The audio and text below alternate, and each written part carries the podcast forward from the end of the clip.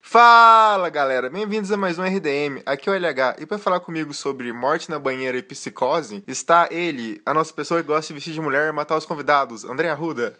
Tá bom, eu aceito. Olá, ouvintes. e a pessoa que roubaria 40 mil e não devolveria, Thiago Obiwan. Não mesmo. e ele também economizar não... no ônibus ainda, esse lazarento. E ele não ia trocar de carro, vamos deixar isso bem claro. Mas também não deixava entrar no pântano, né? Colocar dentro do jornal, velho, que isso, não faz isso. Apesar de que 40 mil devia ser muita grana. Né? Muita. A Quanto única... foi o carro? É, ela pagou, tipo, não, dinheiro de hoje, carro, ela é. deu 5 mil a mais pelo outro carro. Viu? A gente sabe, a gente tem um conversor em pessoa. que é a única coisa que o remake faz de maneira decente, né? Que é atualizar o valor. Mas o cara está dando spoiler Vamos recadinhos.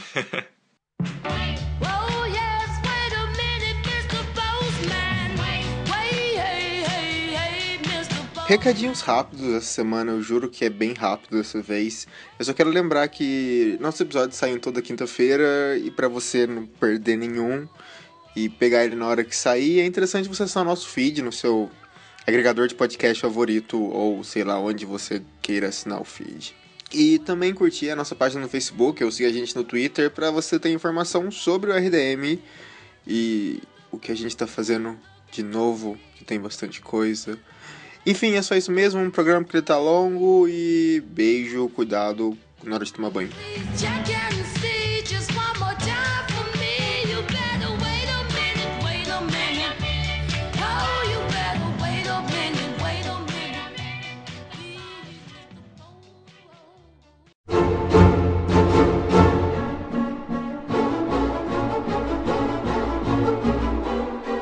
Bom, clássico Psicose. A gente chegou nesse dia que a gente vai falar sobre ele. Mas o interessante é que a gente vai falar sobre a franquia. A gente vai falar tudo. a gente vai falar tudo, porque a, a gente, é assim. a gente é corajoso. Não, não, porque eu gosto de me machucar. É, é, é por isso, cara. Eu assisti todas essas poses desse filme. Alguns valem a pena, outros, obviamente, que não. Mas nós vamos falar tudo o que a gente sabe sobre essa merda. Mas vamos começar do clássico. Antes de falar do filme, a gente tem que falar do que veio antes do filme, que é os assassinatos do Ed Gein, que era um cara muito louco que morava em uma cidade minúscula do Wisconsin, que você nem sabia que era um estado de tão obscuro que é. Você via escrito ali no, no cantinho da tela no filme, Wisconsin, mas você pensava que era uma cidade estranha, ficava lá na puta que eu pariu. E o Ed Gein, ele foi um cara que, em 57, ele foi descoberto na fazenda que ele morava sozinho, vários corpos mutilados de, de acho que quatro mulheres que ele tinha matado nos últimos anos. Então eram vários, então, eram tipo, quatro.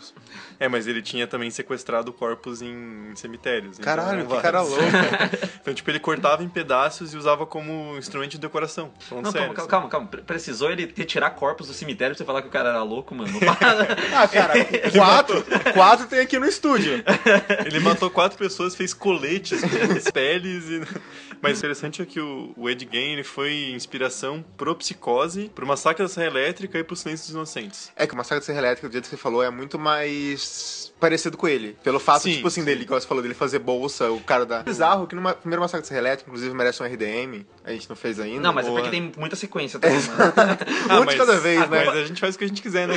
Pode fazer um só com o filme original e foda-se. Ah, não, mano, eu não aceito só falar bem dos filmes. Tem que falar mal de um filme aí também. Porque tem toda uma mitologia por trás também, que, tipo, o Psicose não teve. Pelo que eu me lembro, o Psicose não tentou apropriar daquele negócio, tipo assim, baseado em fatos. Não. Acho que o filme que mais chega perto de falar diretamente sobre o Ed Gein é, o que nem se falou, o Massacre Elétrica, mas os Lentes Inocentes também. Ele usa a pele de outras mulheres. Ele faz roupa, ele faz uma roupa de pele das mulheres. Exato. Mas o Psicose é interessante porque pouca gente sabe disso, mas é um livro, na verdade, originalmente. Né? Em 59, o Robert Bloch, que é um escritor que, sei lá, ele teve certa fama na época, mas assim, hoje em dia ninguém lembra do nome desse cara. Ele pegou a base do caso do, do Ed Gein e o que mais interessava a ele era como as pessoas tentavam encobrir, assim, sabe? Tipo, ele ia na cidade perguntar sobre o caso, as pessoas, ah, não sei. Eu não lembro muito bem do que aconteceu. ah, ele era um cara que morava aqui, mas eu não gostava muito dele, não. Então, o que ele quis estudar era esse caso de assassinatos terríveis cometidos por alguém que podia ser, tipo, seu vizinho, assim, sabe? Por alguém que pouca gente desconfiava. Então, é o assassino inesperado, assim, digamos. E daí, nisso, ele pega essa ideia base e daí ele começa já a construir os os elementos clássicos de psicose. Ele constrói a ideia do hotel, porque daí o assassino poderia ter acesso a diversas pessoas que ninguém daria conta se tivesse sumido, entendeu? Porque a pessoa tá de passagem pela cidade, ela não mora ali. E daí ele surgiu com a ideia também desse apego com a mãe, que é, nossa, não tem nada mais freudiano do que complexo de Édipo, né, cara? Se a gente tá falando dos anos 60, que é o começo dessa discussão no âmbito mais mainstream, puta.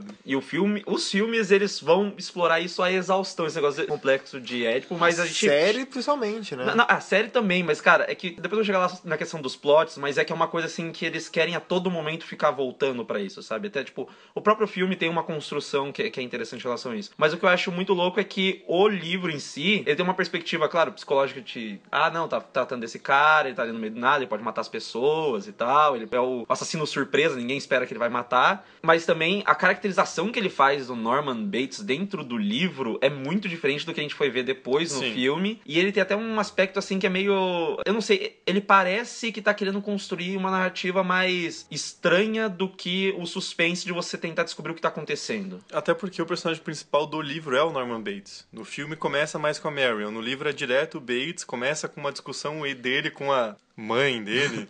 Mas no livro mesmo já tem a cena de chuveiro, por exemplo, que o Bloch falou que ele sempre concebeu como se fosse o momento mais frágil de qualquer pessoa quando está tomando banho de olho fechado, entendeu? Então, tipo, esses elementos clássicos já estão na história. Tanto a Marion Crane, quanto a irmã e o Sam investigando o assassinato dela também. Eu acho que a única diferença desses personagens crucial, o nome da personagem é Mary, não Marion, né? Tanto que eles utilizam esse nome quando vai fazer a sequência. O nome Mary, eles- depois eles vão reutilizar no 2, mas eles mudaram Marion porque eu ouvi em entrevistas as pessoas falando assim, não, parecia muito angelical, parecia muito nome tipo Mother Mary, assim, e eles falaram, Marion, vamos, Mary é parecido e tá mudado agora. É, o que eu ouvi também é que eles pesquisaram o nome Mary Crane em lista telefônica em Phoenix, no Arizona, que é onde o filme se passava, e acharam duas pessoas.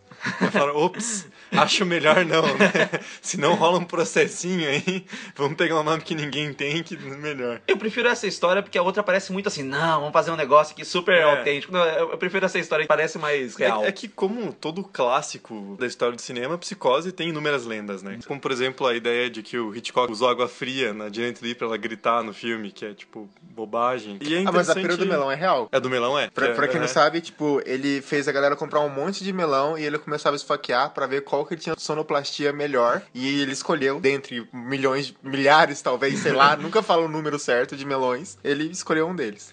O Hitchcock é porque ele é um sádico, né, cara? Isso é, é bem documentado, que tem um, um pai que mandou uma carta pra ele, assim, reclamando que a filha dele tinha visto um filme, tipo, há cinco anos atrás, que deixou ela com medo de tomar banho de banheira. Aí ela viu psicose e ficou com medo de tomar banho de chuveiro. Daí ele xingando o Hitchcock, daí o Hitchcock respondeu assim, ah, você já tentou lavagem a seco? Não, mas isso é muito foda, cara.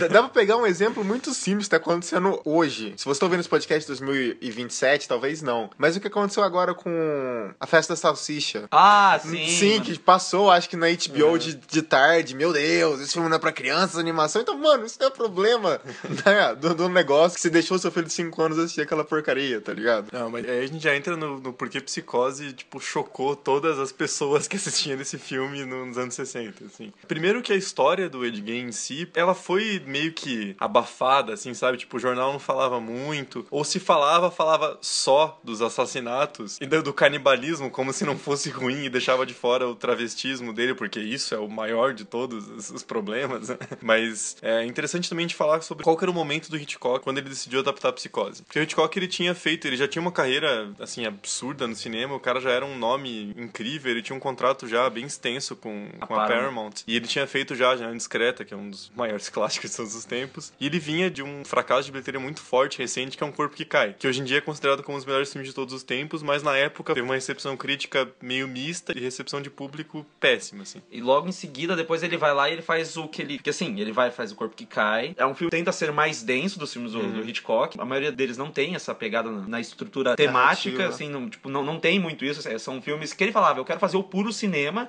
e eu quero comandar os espectadores a partir do, do tom que eu quero fazer. E aí ele vai fazer um filme que é pura diversão pra ele, que é o Intriga Internacional. Que assim, ele faz um filme que pra mim tem um dos melhores sinais da história do cinema, que é o, o filme inteiro, os caras pegam aquela tensão sexual entre os personagens principais. Aí quando eles finalmente vão transar, eles estão dentro de um trem, o último frame é o trem entrando num túnel.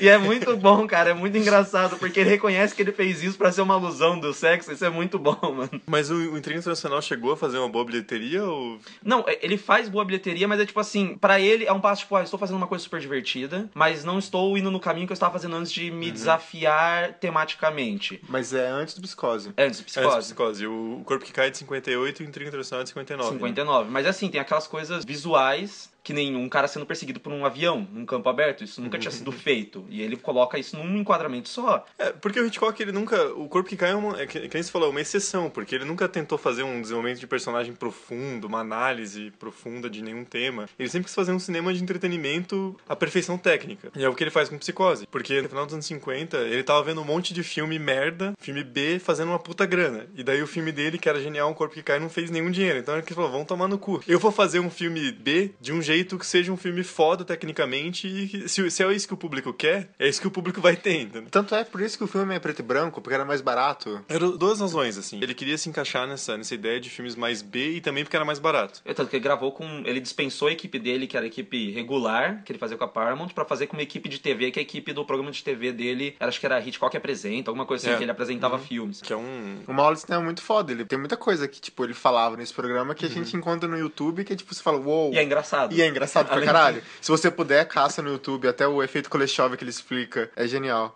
E é um time de produção muito mais barato, né? Mas tanto que eu acho engraçado esse negócio que quando ele tava terminando o Intriga Internacional, ele tava na pós-produção do Intriga Internacional, ele chegou pra produtora dele e ele já falou assim, cara, eu quero o meu próximo filme com essa ideia. E aí eles foram, tipo, viajar até que ele vai achar o livro e tudo mais, mas tipo assim, ele terminou o Intriga Internacional, ah, me diverti, foi legal, foi puro cinema do jeito que eu queria. Tem as bagaças de... que- que, tipo assim, ele, ele reclamava muito quando a galera vinha falar pra ele, ah, mas aquilo que aconteceu é impossível acontecer na vida real. Ele falou, mano, é um filme, eu não quero. Porque ele tinha essa concepção, se eu quisesse fazer vida real, eu gravava um documentário. Pra ele, tanto que ele, uma das coisas que ele mais renegava na vida dele era o Rope, o festim diabólico, porque ele falava que, tipo, ia contra tudo aquilo que ele sempre defendeu de montagem e decupagem do cinema. Ah, por que, que eu vou fazer um take só? Eu gravava uma peça, então. Aí, então, tipo, ele fica meio puto com essas coisas que ele fez, e ele quer fazer um filme que é puro cinema, que é filme B, e com uma equipe de TV. Tipo, ele vai se desafiar depois de, faz... Depois de vir de um fracasso tematicamente mais denso e conseguir ganhar dinheiro com filmes só diversão. Eu acho que essa é a palavra, cara, desafio. Porque assim, tipo, que nem você falou, é engraçado que o Rope, o Festim Diabólico, é de 48 e é feito em Technicolor. Em 60 ele faz um filme preto e branco. Teoricamente seria um passo muito abaixo do que ele estava acostumado a fazer na carreira dele, entendeu? E essa era a graça. Sim, tanto que é um filme que ele é distribuído pela Paramount, gravado na Universal. Então tava acabando o contrato dele, ele tava meio que brigando com a Paramount, mas a Paramount não queria abrir mão do dinheiro que ele fazia. Então ele fica meio assim, ah, mano, eu vou. Agora que vocês vão se fuder, eu vou fazer o filme que eu quero, do jeito que eu quero. Tanto que no. Tem um livro que é muito foda, que é um classicão, que é o Hitchcock Truffaut. E ele fala que o Psicose é um filme que ele fez pros cineastas. É, Ele fala assim: esse é um filme pra gente, não é pro crítico, não é exatamente pro público em si. É pra eu mostrar como que eu consigo fazer cinema com o mínimo que eu tenho. Porque era um orçamento muito baixo pra ele. Sim. É, até, até porque meio que ele deu o dedo no meio pra Paramount, né? Tipo assim, ah, vocês querem que eu faça filme rentável? Pau no cu de vocês. né? O orçamento do filme é bem baixo pra época. Ele tinha um desafio de filmar com 800 mil dólares em menos de 30 dias. E daí, tipo, no final ele fez 815 mil dólares, assim. Um filme muito barato, assim. O que ele conseguiu fazer em termos de qualidade de produção é incrível. Não, e pro tempo que ele faz também é muito difícil. Porque tem uma coisa, o, o Spielberg, quando ele foi fazer o Caçadores da Arca Perdida, ele fala que até então nos filmes que ele tinha feito tinha estourado tanto o orçamento quanto o prazo. E aí foi aí que ele começou a desenvolver a técnica mais do Spielberg, que é de. Ele faz, tipo, muito um plano só, às vezes, numa em sequência de conversas. As pessoas chegam, ele movimenta a câmera, faz uma mise-en-scène muito foda. E ele começou a desenvolver isso nessa época pra tentar fazer um filme em que ele ensaiava uma vez, fazia um take só e terminava antes do prazo. E agora imagina terminar antes do prazo pra um filme do Hitchcock, que ele faz muitos takes e que é uma decupagem, cara, às vezes é um segundinho, assim, num plano detalhe em alguma coisa. Não, o que ele faz muito, sempre fez, foi storyboard, né, cara? Então, tipo, ele pegava, montava a concepção visual de como ele queria a cena e chegava na hora só executava. Tanto que pros atores, a instrução dele era, tipo, ó, eu tenho uma torta, certo? Se você tentar pegar demais na minha torta, vai dar ruim. Se você tentar pegar de menos também, não é bom. Dentro disso, faz o que você quiser. Então, tipo, eu tenho aqui a instrução, eu sei como é que eu quero a cena visualmente. A questão do personagem é problema seu, se vira. Então, tipo, na hora que ele chegava pra filmar, a cena era rápida. Porque ele já tinha certinho o que queria fazer. Ele era um cara que tinha um pragmatismo até na hora de filmar os roteiros dele. O Joseph Stefano, ele Não, acaba. não, não, não, não. Joseph Stefano. Tá, o, cara nem é italo-americano, às vezes, ele tá fazendo zoeira com o Não, cara. não. Se ele não fosse, o nome dele não seria Stefano. não, tem, não tem búlgaro chamado Stefano. Não, não existe isso. Pior que ele tem, ele tem muito um bigodinho de máfia. Então, cara. Isso é muito engraçado, cara.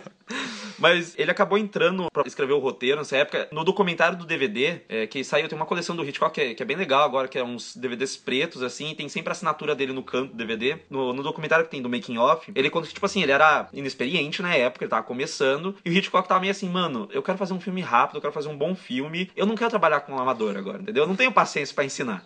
Aí meio que chegou assim, ah, o Stefano ele foi pra entrevista, tipo, entrevista entre aspas, ele foi conversar com o Hitchcock sobre o filme, meio que tentando vender a visão dele já sobre o filme. Então ele chega e aí, como o Obi-Wan falou, no livro, o Norman ele é protagonista desde o começo, mas eles tinham um problema que era assim, o Hitchcock sempre teve aquele negócio que a gente já falou várias vezes, eu quero fazer atenção, eu quero que as pessoas fiquem pensando o que vai acontecer, o que vai acontecer até que aconteça. E então, eles ficavam pensando, como é que a gente vai fazer a pessoa se assustar com o assassinato, ficar meio deslocada, meu Deus, o que tá acontecendo, até ela perder a atenção e chegar num twist. Como é que a gente vai conseguir isso? E é aí que o Stefano chega e conta a história da Marion Crane até que ela chega no Bates Motel e é assassinada. E nesse momento, quando ele conta isso pro Hitchcock, o roteirista fala: Eu percebi que ele gostou de mim, queria comprar a minha ideia, no momento que eu falei que ela era assassinada no chuveiro, sem nunca ter aparecido antes o assassino. Ele virou pra mim e falou assim: A gente precisa contratar uma estrela pra esse papel. Aí ele falou: Ok, ele comprou minha ideia e aí eles foram fazer isso. Tanto que aí você vê que acaba com a mística de uma história, que teria sido o Hitchcock que veio querendo matar a protagonista. Na verdade, ele pegou a ideia de matar a protagonista e falou: Vamos colocar uma estrela. É, no Robert Bloch, no livro dele, já tem isso, de matar a Marion no meio do livro. Mas no cinema isso é muito mais impactante, porque no livro você tá lendo sobre a pessoa, você tá vendo ali, tipo, você não sabe quem é. É um personagem. No filme você põe a Janet Lee, que era uma das maiores estrelas da época, assim. Então é, isso é muito interessante. E também o, o Stefano era um cara barato, né? Você não vai pegar todo um time de produção que você consegue pagar uma grana razoável e pegar um, tipo, um cara super foda pra escrever o roteiro.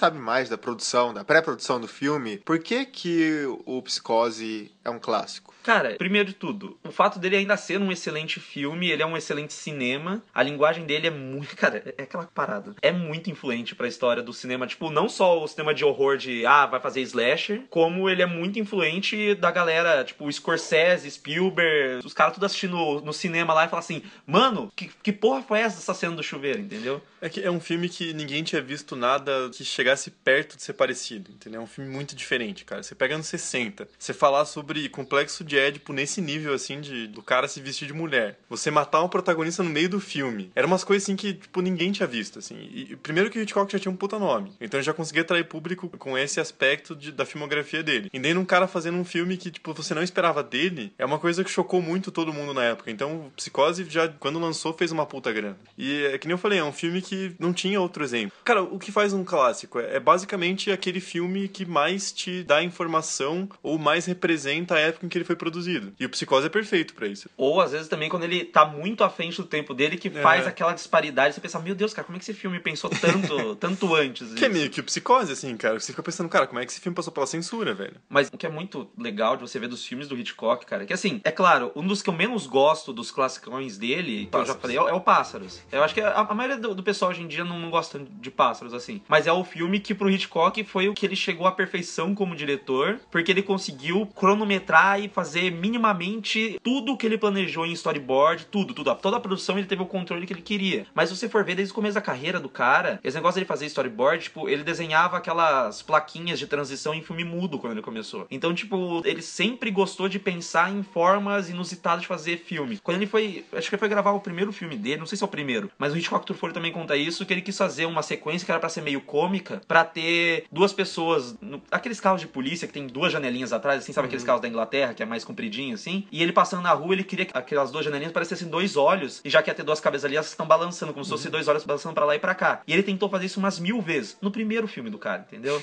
Então, tipo assim, é o cara que começava a pensar, vou tentar contar visualmente. Tanto que Psicose tem uma sequência que dá mais de 10 minutos sem diálogo. Que é o Norman Bates escondendo o corpo. Isso é foda, cara. É, O Hitchcock, acho que o que define a carreira de diretor dele é que ele é um grandíssimo manipulador de audiência, cara. É o que, é o que dá prazer pra aquele sádico do caralho, assim. É assim, eu vou fazer isso daqui porque daí todo mundo vai sentir isso e depois eu faço isso e depois eu faço aquilo. E é o que o Psicose faz, cara. Porque você começa simpatizando com a Marion, é uma personagem super humanizada, assim. Ela, você vê que ela tem um emprego de merda, que, que ela quer casar com o, digamos, namorado dela, e você vê que o cara que, tem, que dá o dinheiro na mão dela é um babá que tinha que se fuder mesmo. Então você fala, cara, quem naquela situação não pegaria essa porra desse dinheiro e fugiria, cara? Não, explicando o roteiro, tá? Tipo, é muito clássico esse negócio de um crime passional, principalmente naquela época. E é bizarro. Eu até, eu até entendo o cara, igual ele, ele tenta explicar, ele explica isso. Ele fala, tipo assim, ah, mas ela trabalhava comigo há 10 anos, entendeu? ele tenta. Mas ele é meio burro. É, né? mas é uma desculpa que você fala, tipo assim, ok, eu entendo. Mas então, que você tá assistindo o filme, você simpatiza com a Marion, você espera que vai ser um thriller sobre ela fugindo com o dinheiro, e daí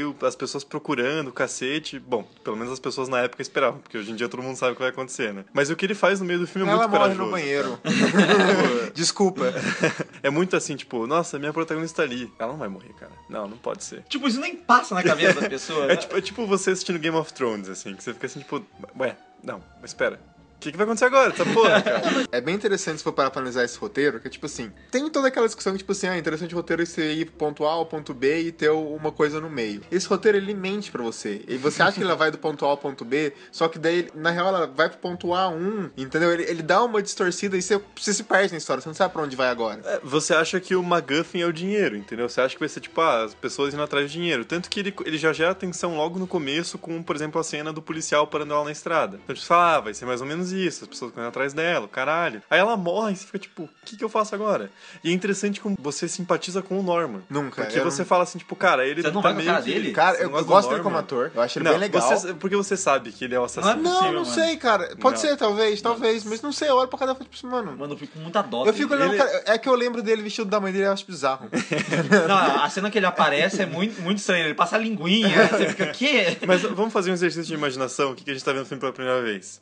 Você simpatiza com o Norman, cara. Você fala, pô, que a mãe dele é uma filha da puta, matou a mulher, ele vai ter que conversa. limpar a Não, é, é bem interessante isso. Tipo, o diálogo que ele tem com ela. Meu Deus, que ela cara. meio ele faz ela mudar de ideia. Entendeu? Você fala assim, pô, esse cara, esse cara é gente boa, esse cara, a vida dele é uma bosta, ele é gente boa. E olha o que ele fala naquela cena. O melhor amigo de um menino é a mãe dele.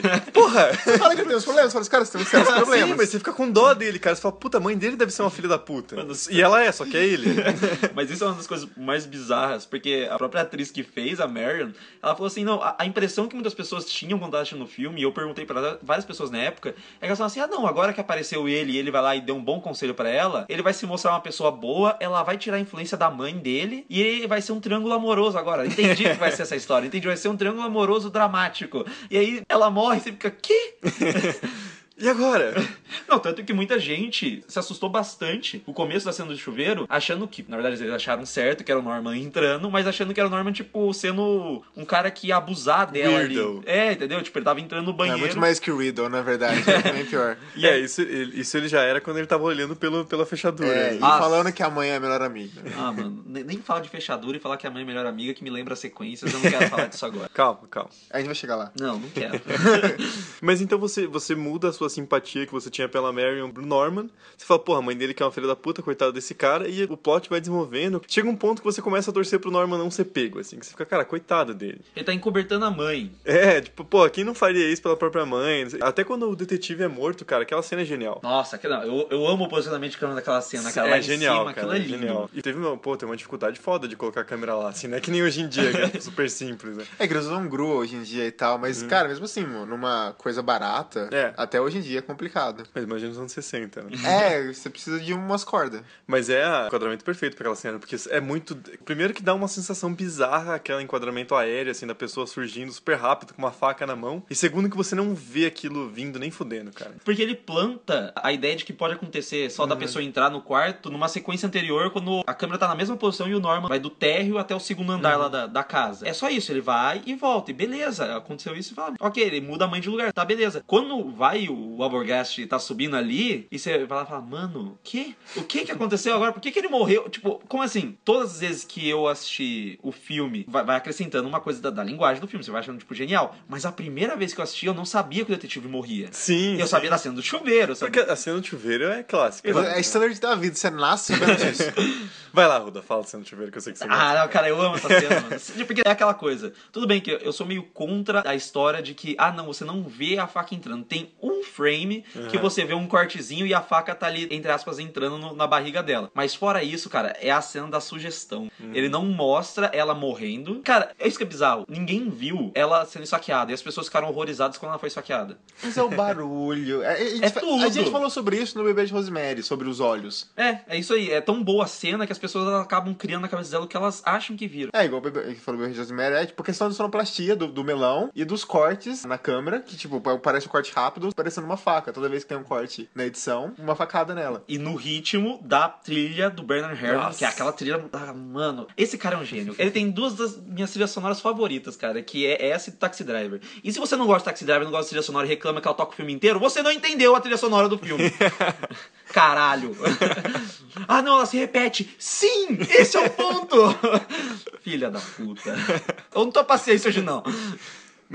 Enfim. Não, e a cena do chuveiro é. Cara, todo mundo que vê esse filme fica com cagaço e toma banho, velho. Porque, tipo, você tá lá e surge alguém do chuveiro, assim. Tudo bem que ninguém toma banho tão feliz que nem ela tá tomando banho ali. Cara, mas é que daí ela tem um motivo dela estar feliz. Ela falou: olha, eu vou voltar, não vai dar Sim, certo. Ela tá relaxando, É. tipo, ela tá fazendo a coisa certa. Eu Aham. entendo, mas assim, é engraçado. Não, e é interessantíssimo também como o filme usa a seu favor o preto e branco também, né, cara? Que dá todo aquele aspecto bizarríssimo pra roupa da Norma. Posso falar uma coisa bem louca na cena do, do chuveiro? Que na minha cabeça, quando eu achei a primeira vez, tinha bem mais sangue no ralo, sabe? É. Quando- do que tem na, na verdade. É, na minha cabeça verdade- era tipo gore, tá ligado? É que na verdade não tem sangue nenhum, né? É, É, tem, tipo- chocolate Hershey. É. Tô falando sério. É. É chocolate? É, porque- Eu sempre achei que fosse qualquer coisa. Tipo, Não, é, tinha- é calda de chocolate, cara. Caralho. Porque no preto e branco, calda de chocolate parece muito mais sangue do que sangue. No-? Tipo, No Tony Indomável eles fizeram a mesma coisa. Então, Por causa do chocolate. Você tá falando a, a cara do De Niro é, tá cheia de chocolate. É. Que gostoso, eu lambia. Ah, Eu também. Ele também lambeu pra ficar daquele tamanho dele. Ele comeu. Essa foi a dieta dele. Ele lambeu. a calda de chocolate tem dupla função. Não tinha um balde de cuspe, tinha um balde de caldo de chocolate que ele foi tomando ao longo da gravação. Nos próximos 10 anos. Não, e aquela cena ainda tem o final mais genial possível, que é a transição da água se esvaindo pelo ralo e do olho dela, né, cara? Sim, é muito Que é a legal. vida se esvaindo do olhar dela, cara. Que- Nossa, cara, é a menor metáfora, velho. Não, aquilo é lindo, cara. É aquela coisa do, do efeito Kuleshov. É os planos juntos que vai dar a noção pra cena. Explica o efeito Clash de novo. Ah, quem não, mano, eu já expliquei. Já não, a, a gente foi apresentar o negócio, tinha que explicar. Mas assim, a, a ideia do efeito. O, o Kuleshov é um cara que estudava cinema lá na, na Rússia, pós-revolução. Isso ele- era meio óbvio, ele chama Kuleshov, ninguém fala. Não, mas não vamos falar dele porque é comunista, cara. Ele é petista. A gente não fala de petista nesse programa. Não vou falar de política mais, não. E ele vai lá, ele começa a fazer testes, provando que, pensando em pedaços, o filme ganha propósitos, assim. Então ele vai lá e colocava a imagem de um cara de rosto impassível, ele colocava o corpo de uma garotinha morta, e aí o rosto dele de novo. E perguntava pras pessoas, ah, o que, que ele tá sentindo? E todo mundo falava, tristeza. Aí chamava uma plateia nova, colocava um prato de sopa no lugar do corpo da menininha morta. Aí a pessoa falava assim, ah, não, ele tá com fome. E assim sucessivamente, ele começou a propor que a mudança de um quadro muda toda a noção da cena. Então não é aquele quadro por si só que dá o significado, mas é a junção de todos os frames ali que vai dar a cena. Porque eu acho genial isso, porque eu tenho na minha cabeça o. o Hitchcock explicando. E quando ele vai explicar, ele tem ele, ele sorrindo e um dos outros frames é uma criança brincando na praia. Você fala, velho, pedófilo. Sério, mano, é, é muito estranho o sorriso dele. Eu não, eu não gosto da cara dele. e ele faz é o mesmo sorriso, obviamente, todas as fotos. Você fala, naquela lá, tipo assim, caralho, que medo. Ele fala, não, é, parece um, um velho bonzinho. Não, não parece. Não parece, é Não um velho parece. pedófilo. Até porque o Hitchcock dá motivo, né? Porque a obsessão dele com mulheres loiras tem, tem que ser estudado, cara. Eu acho que já foi. Eu acho que já foi estudado. A Deve gente... ter sido já. Alguém deve ter falado, mano, isso tá muito estranho, vamos estudar.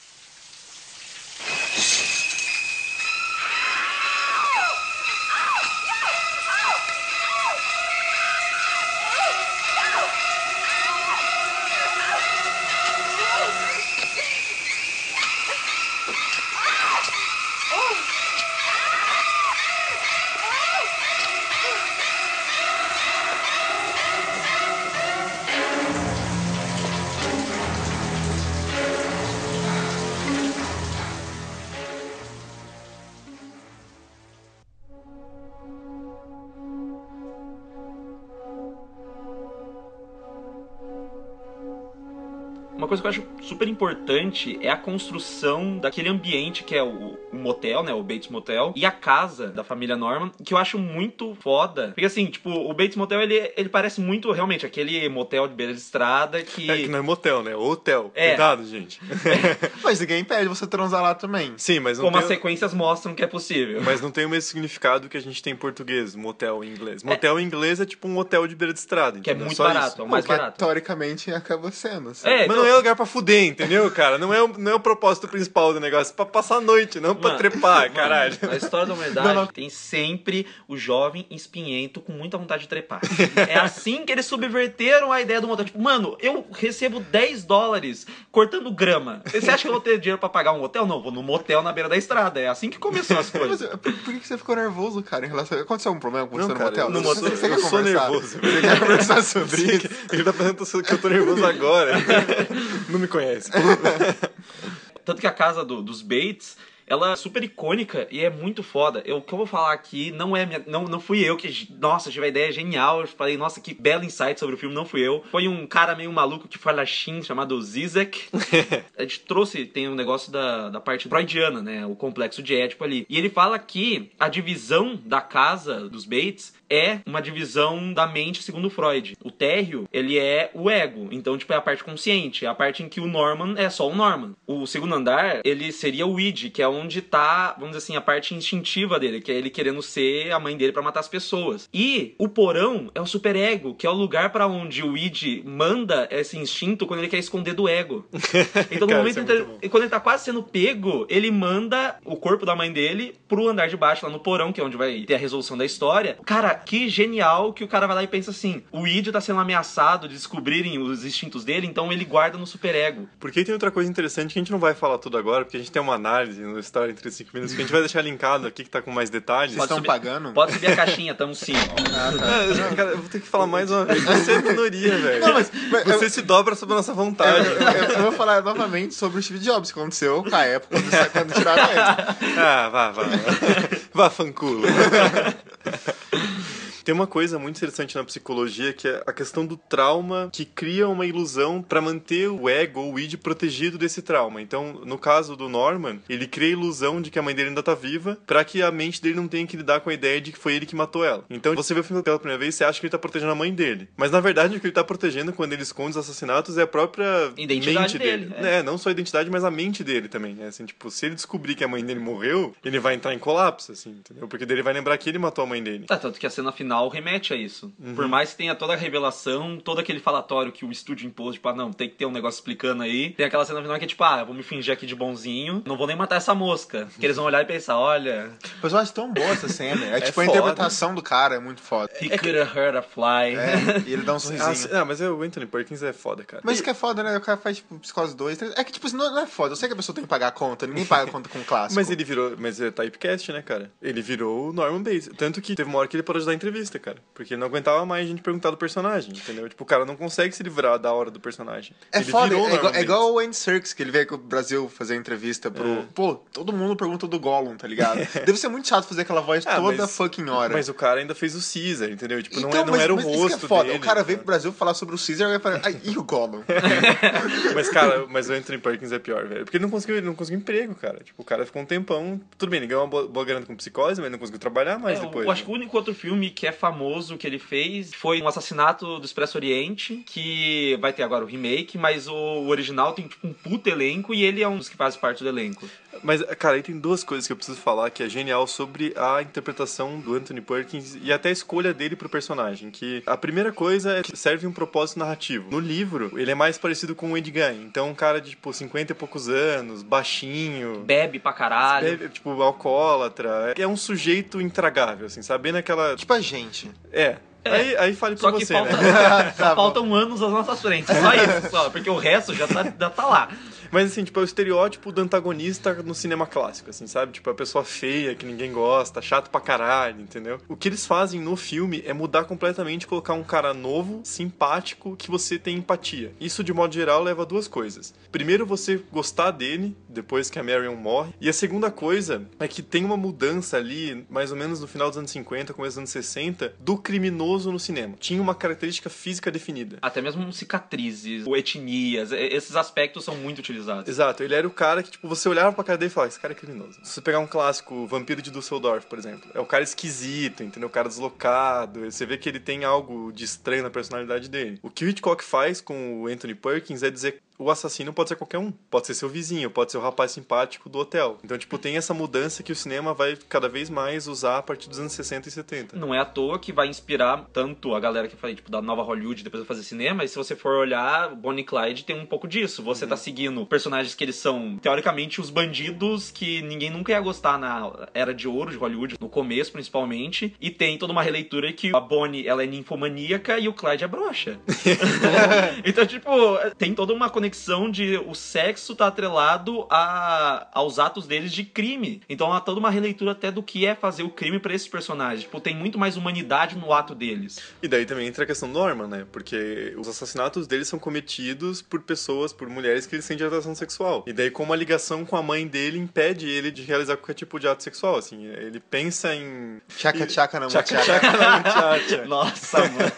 Ele pensa em sexo, automaticamente surge a mãe dele pra impedir isso. Então, tipo, essa conexão com a mãe dele também chega no nível doentio de ele não poder transar. Tanto que uma das coisas. Eu tava vendo um vídeo, não, desculpa, eu não, não vou dar os royalties do canal, certo? Porque eu não lembro agora que canal que era. Mas eu tava vendo um vídeo do cara explicando por que, que um twist funciona. E o Psicose ele dá um exemplo muito bom do que o cara falou: que assim, twists normalmente eles são. Ah, duas coisas revelam uma só. Que você pensar, não, tem duas coisas que tá correndo numa mesma história e elas, na verdade, se mostram que são uma única história. É claro, tem suas exceções, tem muitas exceções aí no meio. Mas isso acontece muito, e no Psicose tem muito disso, que é tipo, ah, coitado do cara, ele sofre pela mãe, ele tá acobertando os assassinatos que ela tá fazendo, enquanto a mãe dele tá fazendo uma pressão nele, mas aí você descobre que é todo mundo a mesma pessoa. Então você começa a ver que há toda a pressão psicológica dele, você começa a fazer uma releitura do filme. É o que o Shyamalan tenta fazer todo filme, né?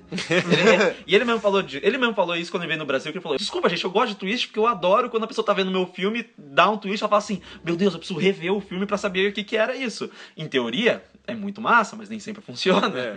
Mas isso é psicose, né? Se alguém viu psicose uma vez só, manda um e-mail pra gente que você merece algum tipo de troféu, cara. A gente vai te dar algum prêmio, velho. Não, fala, porque- não, não manda não, porque o Obi-Wan vai chegar na tua casa e vai te dar um tapa na cara. Não fala seu endereço. Eu conheço, eu conheço a figura. E aí depois vai fazer uma propaganda sobre a- aquele colégio inglês lá, vocês sabem. Vocês sabem qual, não, pode vou- falar, mas Não vou dar tapa na cara, fazer propaganda só aqui rapidinho. não, não vou fazer então.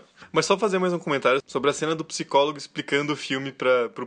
Que é engraçado, porque eles tentam fingir que é o cara explicando os personagens, mas tá tipo todo mundo ali sentado assim, do nada, porque o roteiro quer. Não tem motivo pra nenhum dos personagens estar ali ainda. E é interessante que aquela cena, até tipo metade dela, ela é interessante, que o cara tá falando. Porque daí ele não tá tipo explicando nada, ele tá dando um background, falando um pouco do histórico do Norman, dando uma análise dele. Até ele é interessante, mas depois ele começa a fazer um negócio muito assim, tipo, passo a passo do que aconteceu. Você fala, filho da puta, deixa eu ver o filme de novo, caralho. Mano, tanto que, que nem se falou, tá todo mundo sentado ali de boa, não tem nem um pouco do do esquema de mise que o Hitchcock gostava de fazer, porque ele tava tipo assim, caguei, liga a câmera e grava. No Hitchcock Truffaut, quando eles vão cobrir esse filme, eu achei que até ia ser mais, mas é um filme assim que, tipo, o Hitchcock não tinha muito amor pelo filme, porque foi um filme que ele gostou de fazer, assim como tantos outros. E o Truffaut fala assim, ah, eu gosto, mas eu acho meio chato uma cena que eles vão procurar o policial lá e eles meio que tem que explicar pro. Acho que é o, é o xerife, não lembro o que, que era, mas tipo, eles têm que explicar pro xerife o que tá acontecendo pro cara sair e tentar ajudar eles. O Hitchcock fala assim: sim, eu odeio quando alguém tá explicando o negócio no meio do filme, porque isso não é cinema, isso é teatro, mano. Eu não quero fazer isso.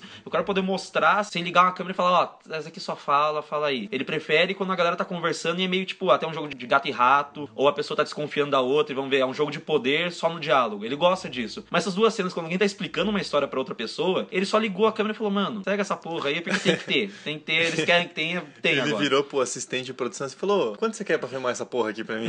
eu tô de saco cheio dessa merda. Porque ele fala assim, ah, as pessoas me perguntam, ah, por que nos seus filmes ninguém nunca vai procurar a polícia? Ele falou, porque é chato. Quando alguém vai procurar a polícia explicar o que tá acontecendo, é chato. Eu não gosto disso. Cara, isso dá para dizer com certeza que é imposição de estúdio. Tem um momento nessa cena que o cara pergunta, ah, mas então ele é um travesti? Que é tipo o estúdio antecipando que as pessoas podem perguntar e ficarem horrorizadas porque a gente tá falando de anos 60. Então, tipo, essa cena tinha que estar tá lá, infelizmente. Isso, já teve Glenn em Glenda, cara, feito pelo lindo do Ed Wood. é, um clássico. Um clássico. Todo mundo viu esse filme, né? Tá na boca da criançada. Deveriam, deveriam, na verdade, porque é o Ed Wood se despindo para a sociedade, cara. Exato. Eu, eu acho lindo o quanto ele, ele gostava de cinema. eu tenho medo de eu ser o Ed Wood. Esse eu é o problema. Não, eu quero ser o Ed Wood, já tá bem claro. Mas saindo um pouco agora do filme, indo pra recepção do filme, é interessante que Psicose não é só um clássico pelo que ele fez no sentido narrativo e cinematográfico. Ele é um clássico porque o Hitchcock simplesmente ele chegou num nível de manipulação que ele mudou o hábito das pessoas de assistir cinema. E de ir no banheiro. É.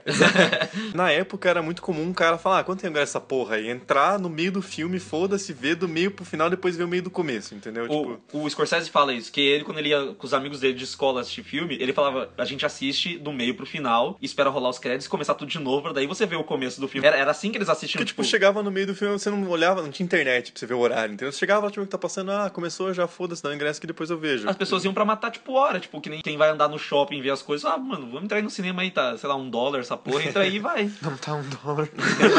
ah, o dinheiro da época é bem menos que um dólar, inclusive. Nossa, mano, dá, dá tristeza, né, Mas então as pessoas tinham o costume de entrar no meio do filme e foda-se. O que o Hitchcock fez, primeiro que já na, tem umas coisas interessantes de produção que, tipo, ele começou a impedir gente de entrar no estúdio. Aí ele falou que tinha, tinha contratado alguém muito foda para fazer a senhora Bates, mas que ele não ia falar para ninguém. Tanto que tem uma foto muito boa da a Janet Lee. Ela tá, tipo, que. Cara, até saiu em revista na época. Ela apontando pra uma cadeira, aquelas cadeiras de, tipo, de membro da, da equipe escrito Senhora Bates. E ela tá com uma cara, tipo, quem é a Senhora Bates? e ninguém se ligou, mano. É muito bom. Então começou a surgir um. Cara, virou uma paranoia na época descobrir que merda que o Hitchcock tava fazendo no filme dele. Porque ninguém sabia nada do plot. Sério. Ele fez os autores fazendo um juramento dizendo que nunca iam contar nada sobre o plot do filme. Caralho! Então, tipo, na, na hora que estreou, cara, tava todo mundo, tipo, pirado com que, que porra era esse filme. E ele proibiu os cinemas de deixar qualquer pessoa entrar depois que tivesse começado já o filme. Ele proibiu de exibir coisa antes, tipo, sei lá, um documentário, que era muito comum exibir um curta-metragem. E daí tem, ele mandou áudios pro cinema para ficar tocando, assim, dizendo: é, nem o presidente, nem a rainha podem entrar no decorrer do filme, então por que, que você pode entrar sendo um bosta, entendeu? o que já é bizarro, porque o Hitchcock tem uma voz muito estranha, cara. Nossa, sim. Inclusive, um dos áudios que ele mandou para gerar esse sentimento de quase histeria sobre o que seria o filme, ele fala assim: O gerente desse cinema foi instruído, sob ameaça de morte, a não admitir ninguém após o início do filme. Quaisquer tentativas espúrias de entrar por portas laterais, saídas de incêndio ou dutos de ventilação serão impedidas à força. Disseram-me que essa é a primeira vez que essas medidas excepcionais estão sendo necessárias, mas é a primeira vez que se vê um filme como Psicose. Nossa, que homem, genial, que homem. Cara, genial, genial.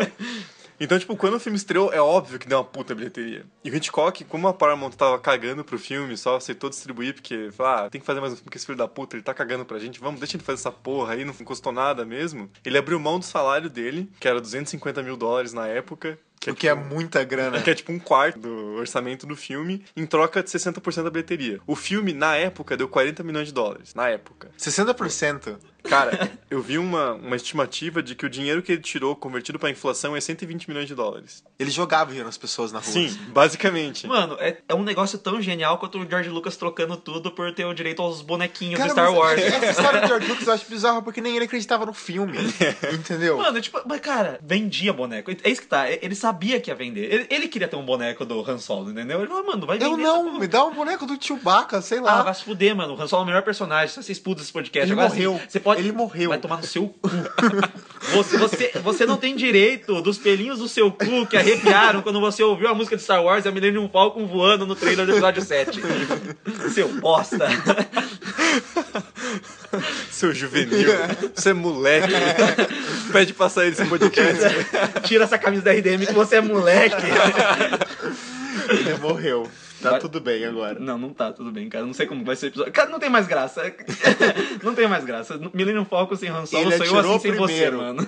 Ele atirou primeiro. É, isso é bom lembrar. Mas, Cara, que off-top.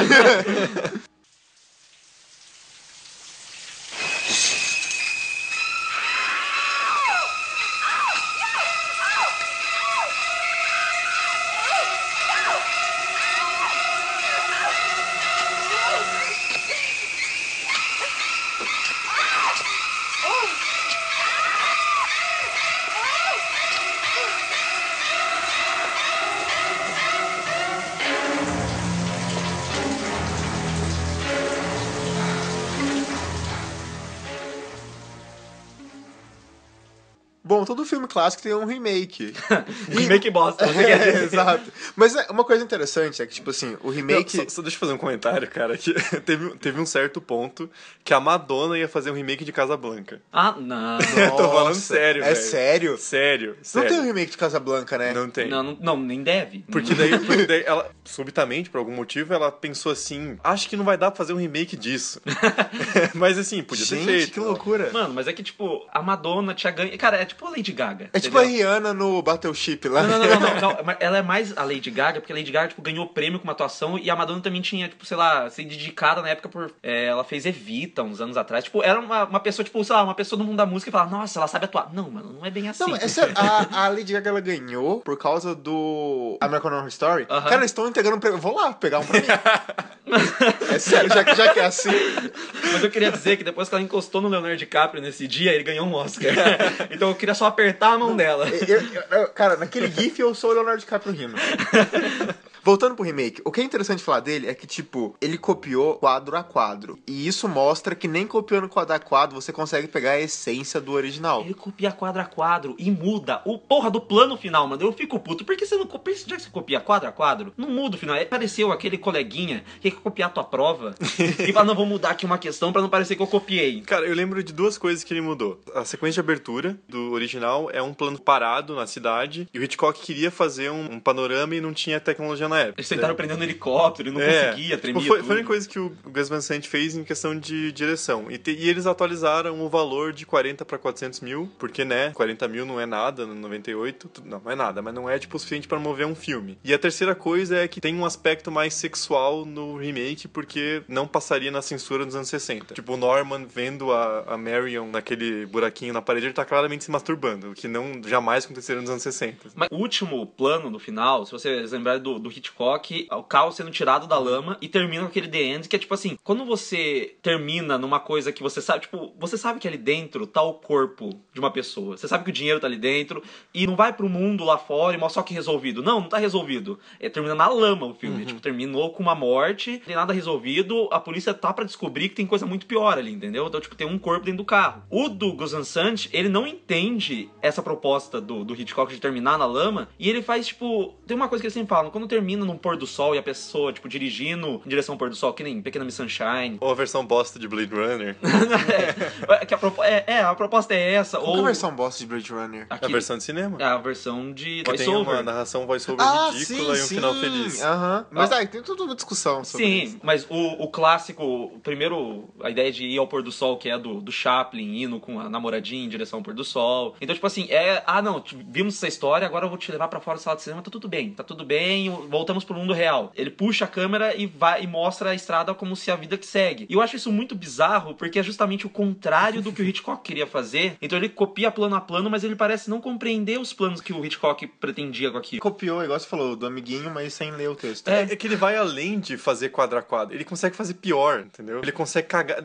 Eu não sei, é uma façanha ele conseguir fazer quadro a quadro e fazer um negócio, tipo, coisas piores do que no filme original. Mano, mano, é que nem você dá cenas do Psicose original pro teu sobrinho de 5 anos pintar. Foi o que o Gus Van Sant fez, entendeu? Ele deu uma coloridinha e falou, nossa, olha só mas, que ele, legal. mas ele consegue piorar, cara, porque a atriz que faz a Marion é horrível. Não, Ela é não, muito ela, ela- ela não é horrível, mas Ela é é, muito muito pior ruim. que a mãe. Porque A ela, gente- é, ela é filha A da... gente viveu um caso de atriz ruim e, e isso estraga um filme, não importa quão bem você dirige. Eu estou desabafando mesmo. Cara, ela, ela é ruim, velho. Ela é ruim, não adianta. Ela é, tipo, E ela o mostra o cozinho no filme, que eu acho bem bizarro. é verdade, mano. Vocês nunca viram esse gif na internet? É muito engraçado. Aquela cena quando ela cai e a câmera tá em cima, ela cai muito pra frente e aí a, E a a- bunda a- dela tá meio aberta, aí aparece o cu dela. Todo mundo. to- Não que vocês não conheciam. Eu vi isso no Facebook, mano. Ok, ok. Fica a curiosidade Então agora, agora literalmente ela caga no filme. Mas ela, ela é ruim. Tudo que a Janice Lee consegue passar de empatia com o personagem, eu, eu vendo esse filme e falo, cara, mata essa filha da puta logo, cara. Chega na parte que ela morre porque ela é muito chata, velho. Porra. Mano, é, é um erro. Porque assim, em teoria, é legal. Não, atriz ruim é um erro, é, é complicado. Vamos, vamos fazer, vamos chamar aí a menina, ela é filha da, da atriz lá. Eles queriam chamar a, a filha da. É, a Jamie Lee Curtis. É, mas é tipo assim, cara, é triste quando você quer fazer uma coisa, que nem, mas eles erram feio no, no Vince Vaughn. Que tipo, mano, ele é, cara, ele é. Quando ele fala We all go a little mad sometimes, você sabe que ele é louco. Enquanto o Norman, no- na versão original, você fica tipo assim, ah, mano, tipo, pô, dá, dá, dá dó do cara. Quando esse cara chega e começa a falar com a personagem principal, você começa a desconfiar dele. É que tem duas coisas, assim, cara. Pra não dizer que não tem nada no remake que vale a pena em comparação ao original, eu acho a performance do Viggo Mortensen como o Sam muito melhor que a do John Gavin, que o Hitchcock chamava de tábua. Sei. assim, ó, chama o tábua lá, pra... Eu não sei se é um elogio ou não, porque ele chamava o resto do elenco de gado, então. Ele fala, ah, traz a tábua. Hoje, hoje em dia eu concordo com ele. Tô puta ainda. Eu vou ficar Assim- desabafando até o resto do programa agora. Assim como a atuação da Julianne Moore, que é a Julianne Moore, é muito melhor que a da Vera Miles, que é uma atuação meio esquisita. Ah, e eu também, eu também gosto bastante do William H. Macy como o Arbogast, porque ele é um puta ator. Cara. Só que assim, você troca três atuações boas que não são tão importantes pro filme por duas atuações centrais que são uma bosta, que é a do Vince Vaughn e da, da, da Anne Hatch, entendeu? Então, tipo, você caga no filme. Não, mano. Assim, como exercício de linguagem, eu entendo porque o Gus Van Sant vai tentar fazer isso. Eu, eu entendo, tipo, ah, não, vou tentar recriar aqui agora colorido pra ver qual que é a pira, se tem o mesmo impacto, alguma coisa assim, se vai ficar mais gore, que Não, o o Hitchcock tinha medo que ficasse. O pior não é nem recriar, é literalmente refilmar. Então, mas é, é que tá, o exercício em si de tentar refilmar uma coisa que o mestre fez em storyboard, eu, eu não vejo um problema. Se fosse, sei lá, um curta ou um filme menor do Sim, Hitchcock. Por, por isso que você tem que tratar esse filme como um filme experimental e agora você sabe o resultado dele. É, mas é, sério. quando perguntaram depois pro, pro Gus Van Sant por que ele tinha feito uma refilmagem quadro a quadro de psicose, ele falou, ah, pra ninguém mais ter que fazer.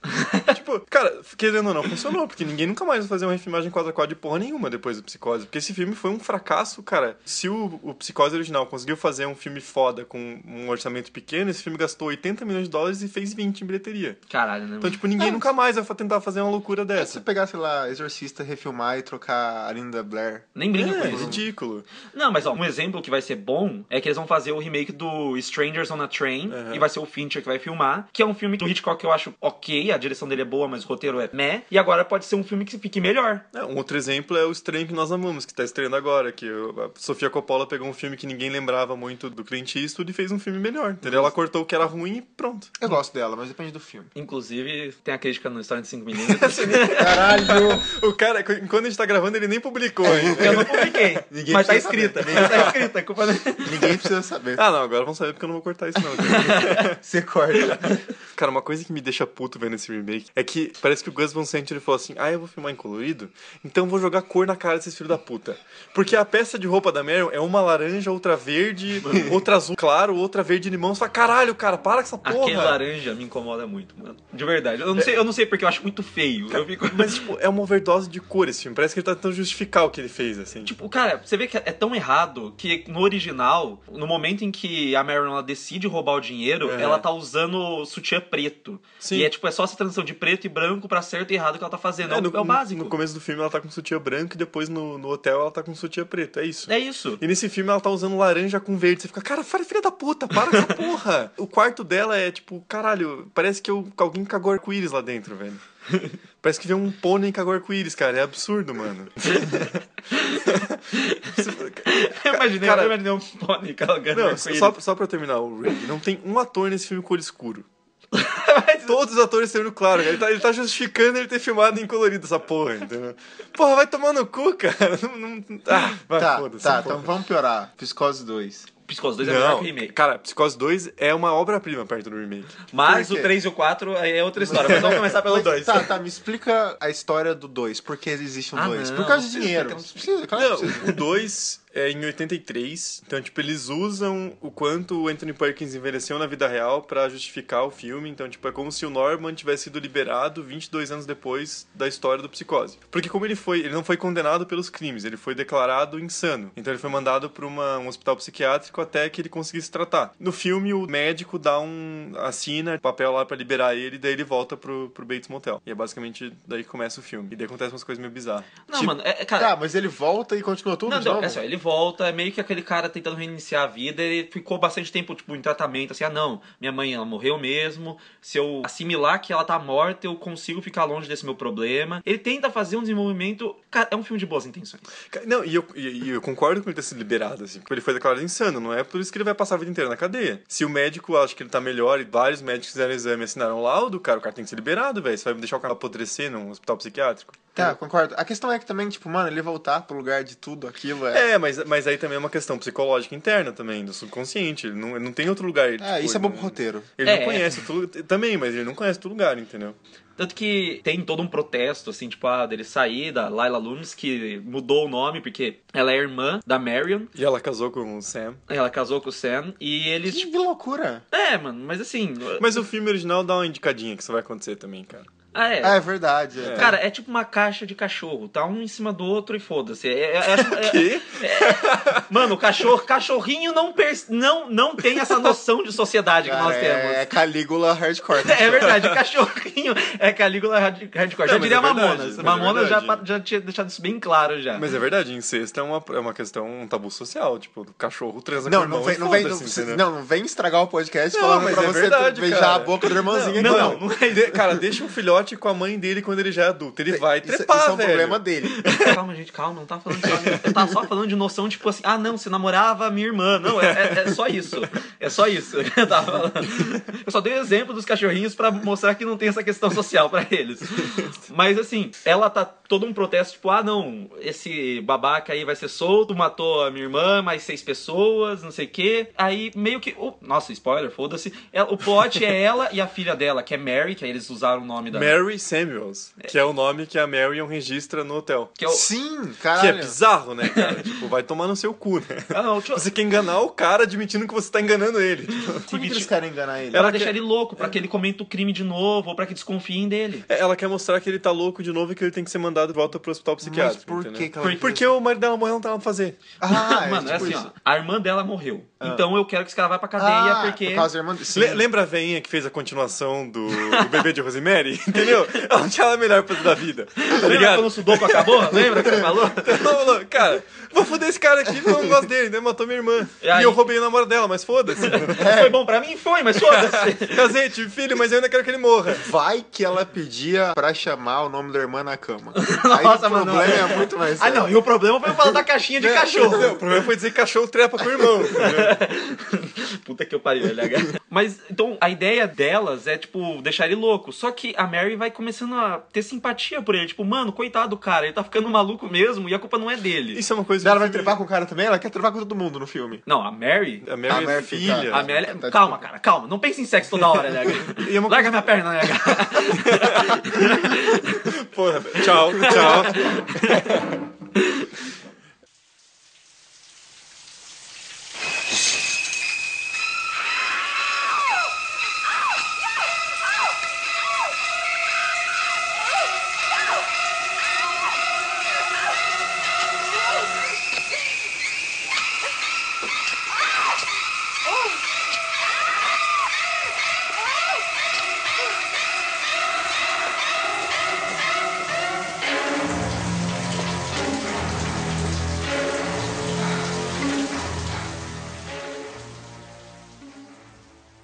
Mas uma coisa interessante que o filme faz é que a simpatia que você sente pelo Norman, ela, eles conseguem trazer de volta no filme. Mesmo sabendo que ele cometeu o assassinato, você fala, cara, porra, coitado dele, velho. Ele tá tentando, cara. Esse cara já, já se fudeu demais na vida. E aí é que tá, o momento sublime do filme, que é o fato dele, ele vai trabalhar numa. tipo como se fosse um, É uma lanchonete. diner. É, um É diner. É, diner, é esse é diner. o, o nome melhor. Porque a gente é bilíngue aqui. Porque a gente todo mundo fez. Não, filha da Não puta. precisa nem pôr pi, você gritou em cima. Não, Vai, vai dar pra ouvir. Vai dar pra ouvir, tem que ter um pique. Cara, filho da puta. Filha da puta. Cara, inclusive, nos melhores momentos tem um, um- tinha um trecho selecionado que tá escrito assim: Festival de Pi, por Obi-Wan. Eu queria agradecer a este meu colega por ter ajudado o editor neste momento. Mas eu tenho muita dó do coitado do, do Norman, porque ele tá tentando recomeçar a vida dele. E aí tem essa velhinha que chega pra ele e fala assim: Ah, não, é, eu quero você que você trabalhe aqui de novo, porque eu sou uma boa cristã e bons cristãos fazem isso, não sei o quê. E ele vai começando a ficar meio maluco, as pessoas vão morrendo, você percebe que tem um assassino mesmo ali. E aí você fica naquele negócio: Bom, quem tá matando? Esse filme é, é surpreendentemente bom. Tipo, você começa a assistir e fala, cara, esse filme, o que tá Cara, acontecendo? a velho? O que eu tô vendo? Como assim esse Passou filme do é bom? Episódio 100. Sabe quanto demorou pra gente falar que o segundo é bom? é verdade.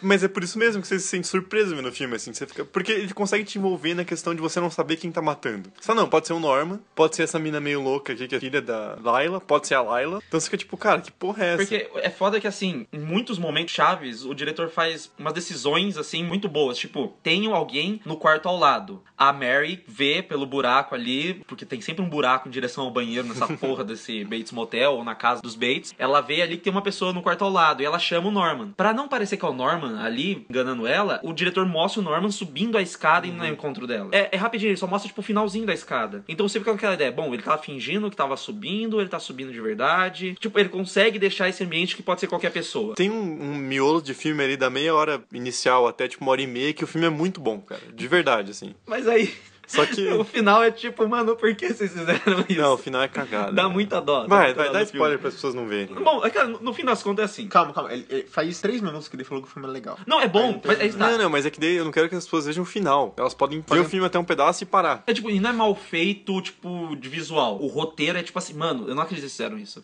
Inclusive escrito pelo Tom Holland, como eu disse. Tem no Twitter, ele colocou no Twitter. Eu coloquei no Não Twitter. é o Tom Holland, porque não tava nem vivo naquela época. Eu tava vendo o saco do pai dele. Ah, não, mano, não, não aceito. Ele voltou no- na máquina do tempo ali. Foi... Bom, que ele deveria ter escolhido um nome melhor, né? Já que ele, tipo, como artista. Não, pô. se, se ele fosse voltar na máquina do tempo, eu acho que fazer, escrever Psicose 2 não seria a prioridade dele, cara. Ah, mano, não sei. Vai, vai que ele é muito ruezeiro. Vai que ele... Nossa, Nunca se sabe. Eu escreveria.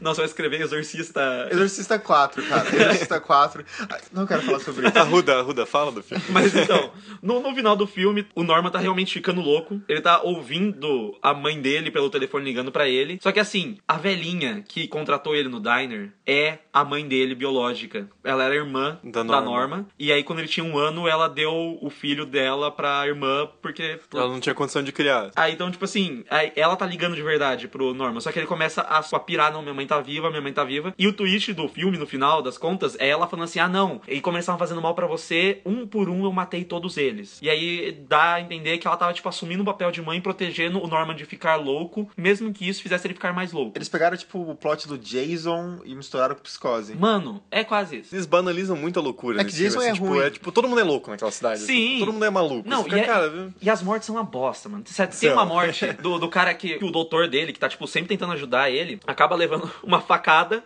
que, tipo, não mataria ele. é muito ridículo. Aí ele cai da escada e sabe, tipo, o corrimão da escada? Ele bate as costas ali, enfia a faca de vez e ele morre.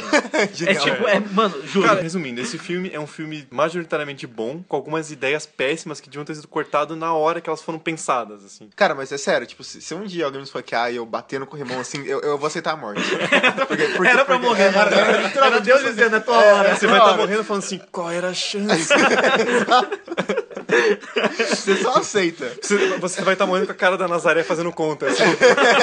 Acho que era 1,5%. Então foda-se, abre os braços e fala, me puxa.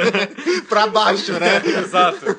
Não, mas assim, cara, é um filme que se auto-sabota o tempo todo. Sim, é É, verdade. O começo do filme é a cena do chuveiro cortando a transição do ralo pro olho. Eu falo, por que vocês copiaram tudo? Tiraram a melhor transição. Então, por isso que eu falei, o começo do filme é uma merda, colocar a cena do chuveiro pra nada no filme. Pra nada, é só fazer isso e aí vir na tela Psicose 2. É, E daí, de um ponto assim, ele vira um, um thriller psicológico interessante, assim, tipo, de uns 5 minutos até uma hora e meia, assim. Você fica tipo, cara, quem que tá fazendo o quê? É um filme que consegue ir te enganando, assim, mas. Porque as ideias são boas, tipo, tanto no final, quando a mulher fala que ela matou todas aquelas pessoas, o Norman vai e dá uma pasada na cabeça dela pra matar ela, porque ele tem que matar a mãe dele. E aí ele Sim. vai lá e repõe um corpo no lugar da mãe dele. E aí você fica tipo, mano, tipo, isso é legal, ok, mas plan... não, cara, sério, tem, tem um negócio que eles falam no cinema que é tipo a regra dos três, que é se você quer implantar um negócio pra desenvolver no final, coloque ele pra que na terceira vez desenvolva. Então, tipo, ah, você planta uma ideia, você estabelece de novo, tipo, você reforça a ideia mais na frente, e aí no final vai ter o payoff. Eles fazem isso assim, no começo ela fala, ah, eu te admiti aqui, pra no final ela aparecer, depois de duas horas de filme,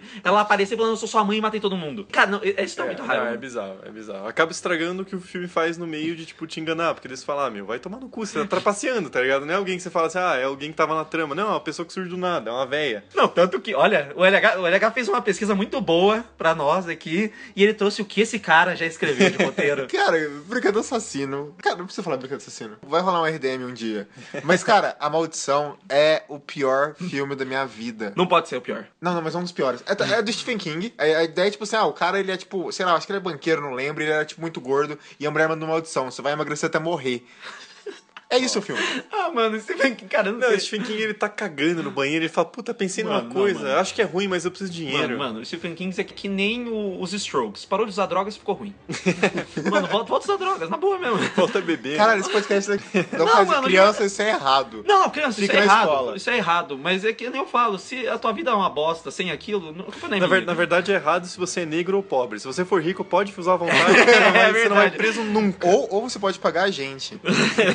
É, se for chat de Que aí você tá financiando droga do mesmo jeito. né? Cara, mas e daí? Quando você compra DVD pirata, você financia o crime organizado. Você é tão corrupto quanto os políticos, cara. Eu quero falar sobre corrupção e crime organizado. Então vamos Psicose 3. Porque isso já virou Ah, não, crime mano. organizado. Mano, Psicose 3 é o fi- um dos filmes mais chatos que eu já vi na minha vida, A cara. gente já viu muito filme. Não, não, é um dos filmes mais. Eu juro, eu juro. Sinceramente, assim, foi, é um filme muito chato, dirigido pelo Anthony Perkins, o que dá dó. Ele tem de novo a cena do chuveiro no meio do filme. Nossa, Cara, então ele foi ator e diretor do E filme? diretor do filme. Não foi uma boa decisão, não foi uma sábia decisão. e é tipo assim, você tá assistindo o filme, é bem engraçado, começa o filme e fala, mano, que filme é esse? Não, não parece. Porque começa num convento e uma mulher gritando, There is no God. Aí ela, tipo, berra lá, e aí as freiras vão tentar ajudar ela, ela empurra uma freira que cai da puta que eu pariu lá do prédio e morre, aí ela é expulsa do convento. Aí ela começa. Aí você fala assim, ah, beleza, vamos contar a história. Mas, mas ela é expulsa do convento e não presa, é isso você tá me dizendo. É, né? Porque, assim, é porque é meio como se fosse, tipo, ah, não, é, a madre superior foi tentar ajudar ela, tropeçou e caiu, entendeu?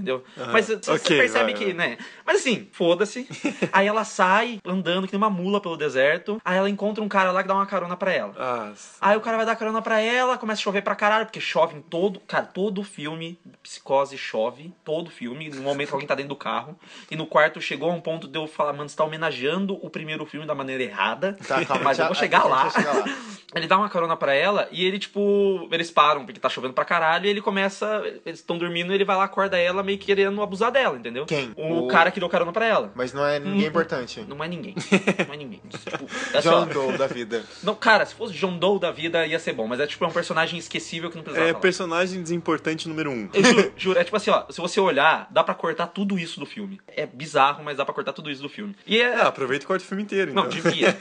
E assim, essa menina, ela vai lá e larga, né, do, do cara quando ele tá tentando abusar dela, ela sai do carro dele, ele larga ela na chuva, vai embora, e aí ele chega pra trabalhar no Bates Motel, porque tá precisando de alguém pra trabalhar lá. E aí ela vai, chega na, na cidade, ela não tem onde ficar, o Norman meio que fica tipo, uh, meu Deus, essa mulher é muito bonita, vamos Cara, lá. mas ele tá vivo. O que aconteceu com ele no final do segundo? ele só matou a mãe dele e repôs A, a mãe dele verdadeira. a mãe dele verdadeira. Porque eles, eles colocam. É que quem. Ah, é que vai dar um trabalho explicar, mas quem é condenado pelos crimes é a filha da Layla. Porque no final ela aparece tentando matar o Norman, entendeu? Daí a polícia É, porque- atira nela. É porque ela, ela tenta convencer ele de que ele não tá louco. Então ela vai lá e se veste de Norma Bates pra mostrar, olha, eu tava fingindo pra você o tempo todo. Haha, pegadinha Aí do como malandro. ela yeah, morre yeah. assim, Ah, as pessoas acham que ela tava matando todo mundo e ela morreu Cara, é, é bem amarradinho. até. Não, isso- essa isso essa é bem parte é bem amarrado. Anyway. Porque, porque, né, precisamos de mais sequências. Sim, né? sim, né? Aliás, Então, o Anthony Perkins se fudeu, ele só pode fazer isso da vida, então ele precisa de dinheiro. é claro, ninguém... Tem que pagar as contas, né, cara? Não se fazem filmes de qualidade sem orçamento, né, cara? Mas é tipo, ele tá lá e ele tá cada vez mais louco, né? O, o Norman, ele tá voltando a ter aquela vida que ele tinha no começo do primeiro filme, tipo, de conversar com a mãe dele. E aí ele vê essa mina, ele. Eu não lembro o nome exatamente, mas é MC. É igual o Marion Crane. Ah, mas que porra, velho. Aí ele olha e ele fica, tipo, muito assim, meu Deus, ela voltou. Porque no filme, e eu juro, não tem nada a ver com a personagem, mas no filme ela é a cara da Marion Crane. Nossa. Aí ele fica, ele fica tipo, mãe, ela voltou, ela não tá morta. Ela. Mãe? Ele, ele, Ele pegou... fala, ele fala pra mãe dele, tipo, ele fala assim, não, ela não tá morta, eu matei ela, mas ela voltou pra me assombrar, e não sei o quê. E aí essa mina tá lá, ele começa a apaixonar por ela, ela fica apaixonada por ele, e ele mata todo mundo no final e ele é preso. E é isso o filme. E o quarto? Não, calma, deixa eu, deixa eu só respirar um minuto. Deixa eu respirar um minuto pela porrada que eu levei desse, desse filme, porque ele é muito chato. É, é assim, ó, ele é um filme Não, eu acho que você previsível. merece. Ele é um filme previsível. A única parte muito engraçada do filme é a hora que uma mina morre na privada, porque o susto dela de sentar na louça sem a proteção da privada é mais engraçado que o susto da morte dela. E por um, um momento de foda-se total, sabe quando- aquele negócio dos cortes que a gente falou, de os cortes no ritmo da faca? Tem isso no filme, mas eu não sei por que, caralho, o Anthony Perkins filmou a faca entrando num papel higiênico. Mentira, Tipo é assim, é sério? tipo, facada no pescoço, facada no braço, facada na mão dela que tá pegando papel higiênico, corta pra um plano detalhe, ele dando facada no papel higiênico depois que ela já tá morta. Aí você fica, por quê? Eu não sei. Limpar a faca.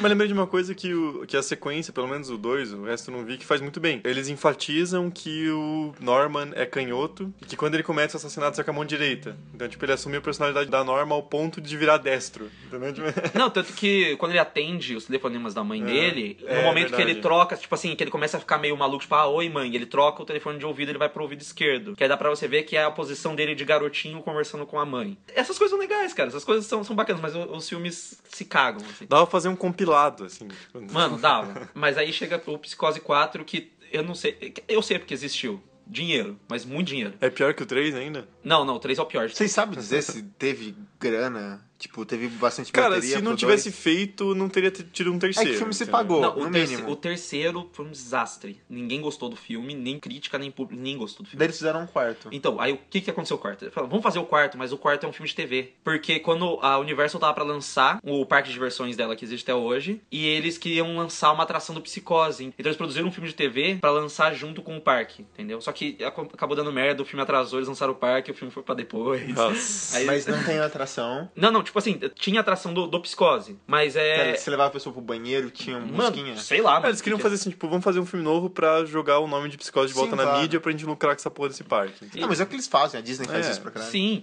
Cara, a ideia do filme não é ruim, não. A ideia do filme é. Até em alguns momentos ela é, ela é interessante. Eles chamaram o roteirista do primeiro filme de novo. E é meio que assim, é um filme contado em ordem não cronológica, porque é- são uma série de flashbacks do Norman. É, tá, tá tendo. Começa o filme num programa de rádio. E eles estão falando com um psicopata que matou a mãe dele. Aí tá o advogado dele, que é o vô dele. Que aí a mulher fala assim: Nossa, mas você tá defendendo o seu neto contra a sua filha. Aí vai lá Minha filha era uma filha da puta, por isso que eu fiz isso. Caguei. Aí tem um especialista em acho que é matricídio que eles chamam. E ele tá lá assim, e ele fala: "Ah, tem uma esse especialista, vamos chamar agora pessoas aí pra ligar, pra conversar com a gente". E quem liga é um cara chamado Ed, que é em referência ao caso real que, que deu origem ao, ao livro. E aí quando ele ele tá falando no telefone, quando ele vira pra câmera é o, o Norman. E ele começa a contar o porquê que ele matou a mãe dele. Então é meio que um flashback contando a infância do, do Norman enquanto ele fala no programa de rádio. Só que assim, não é linear. Então ele fala tipo assim: "Ah, primeiro ele conta da primeira vez que ele matou alguém, que tipo, a mãe dele já tava morta, Pra depois ele contar quando a mãe dele tinha um namorado". Então tipo essas coisas assim, dele São tentar- memórias É. conexas. e ele vai te ficando cada vez mais maluco. E vai revelando pra você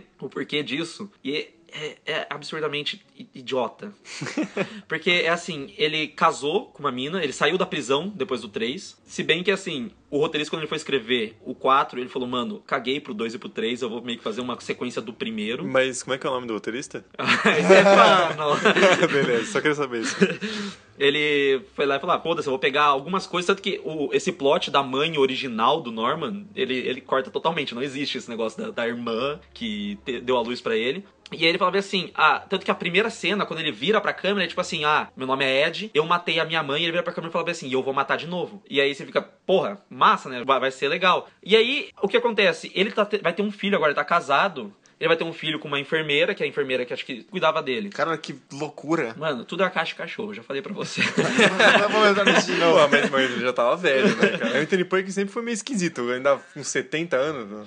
Pô, não, e, e é foda que nessa, nesse filme o Anthony Perkins ele morreu de HIV. E nesse filme foi quando ele, tá, ele tava recebendo tratamento, tipo, no set de filmagem. E é uma bagaça que o diretor ele falou que foi o ator mais difícil dele trabalhar na vida nesse filme. Porque o Anthony Perkins, ele. Bom, cara, na, na época ter AIDS era atestado de morte. Tem, né? é, o filme é de 1990, né? Aham. Hoje em dia que a galera tem uma perspectiva, assim, do como pode ser a perspectiva de vida de alguém. Mas na época, pô, você vai morrer. E ele meio que levou como se fosse um projeto da vida. Cara, é o personagem da vida dele. Então ele levou muito a sério de querer fazer bem esse personagem. Tanto que ele queria fazer o quarto filme de novo, mas a galera falou: não, mano, foi uma bosta, não vai dar pra fazer. E ele ficava controlando, tipo, ele ia no set de filmagem, ia chegava pro diretor e falava: mas por que você vai fazer isso? Por que você vai fazer aquilo? E começava a questionar, tipo, na frente de todo mundo. Só que não tem como você demitir o Norman Bates, né?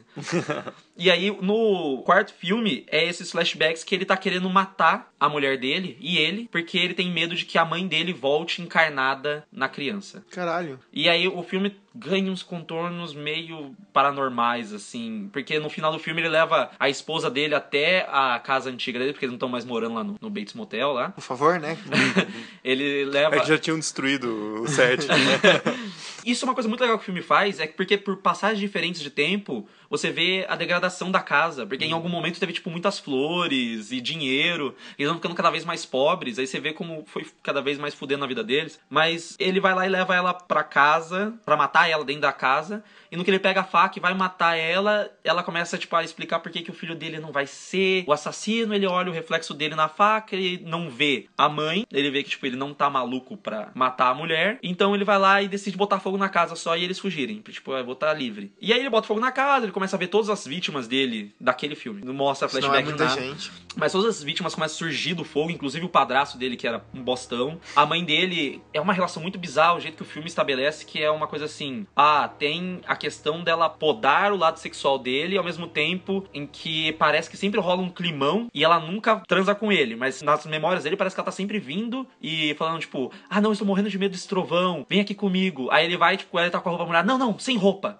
Mas, mas a aparição dela vem em sexto no filme. Nossa, mano, essa. Nossa. Essa eu vi vindo. Nossa. Tava lá na esquina e eu falei, Eu não. também. Ele não. tava falando, eu abri um sorriso aqui. Eu tava só esperando uma pausa. porque- Tava lá na esquina e eu falei, não, não desce. Não desce.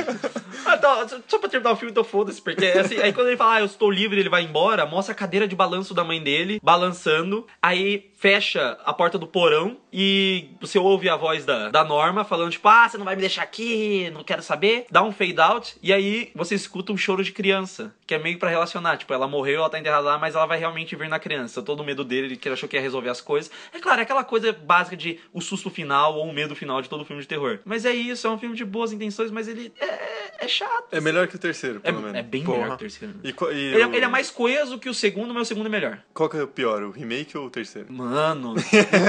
Putz. Qual você, qual você não assistiria agora? O terceiro. Terceiro. Não porque, não porque eu acho que é pior, mas porque eu acho que é. Cara, é um dos mais chatos que eu já vi na minha vida. E ele tem uma hora e meia. Sério, mano, é muito chato. Bom, a gente também tem Bates Motel. Não, não tem, não tem Bates Motel nesse podcast. Até por, cara, é uma série longa pra caralho. Eu tô terminando a primeira temporada agora. Se alguém me der spoiler, não vai ter porra nenhuma de podcast.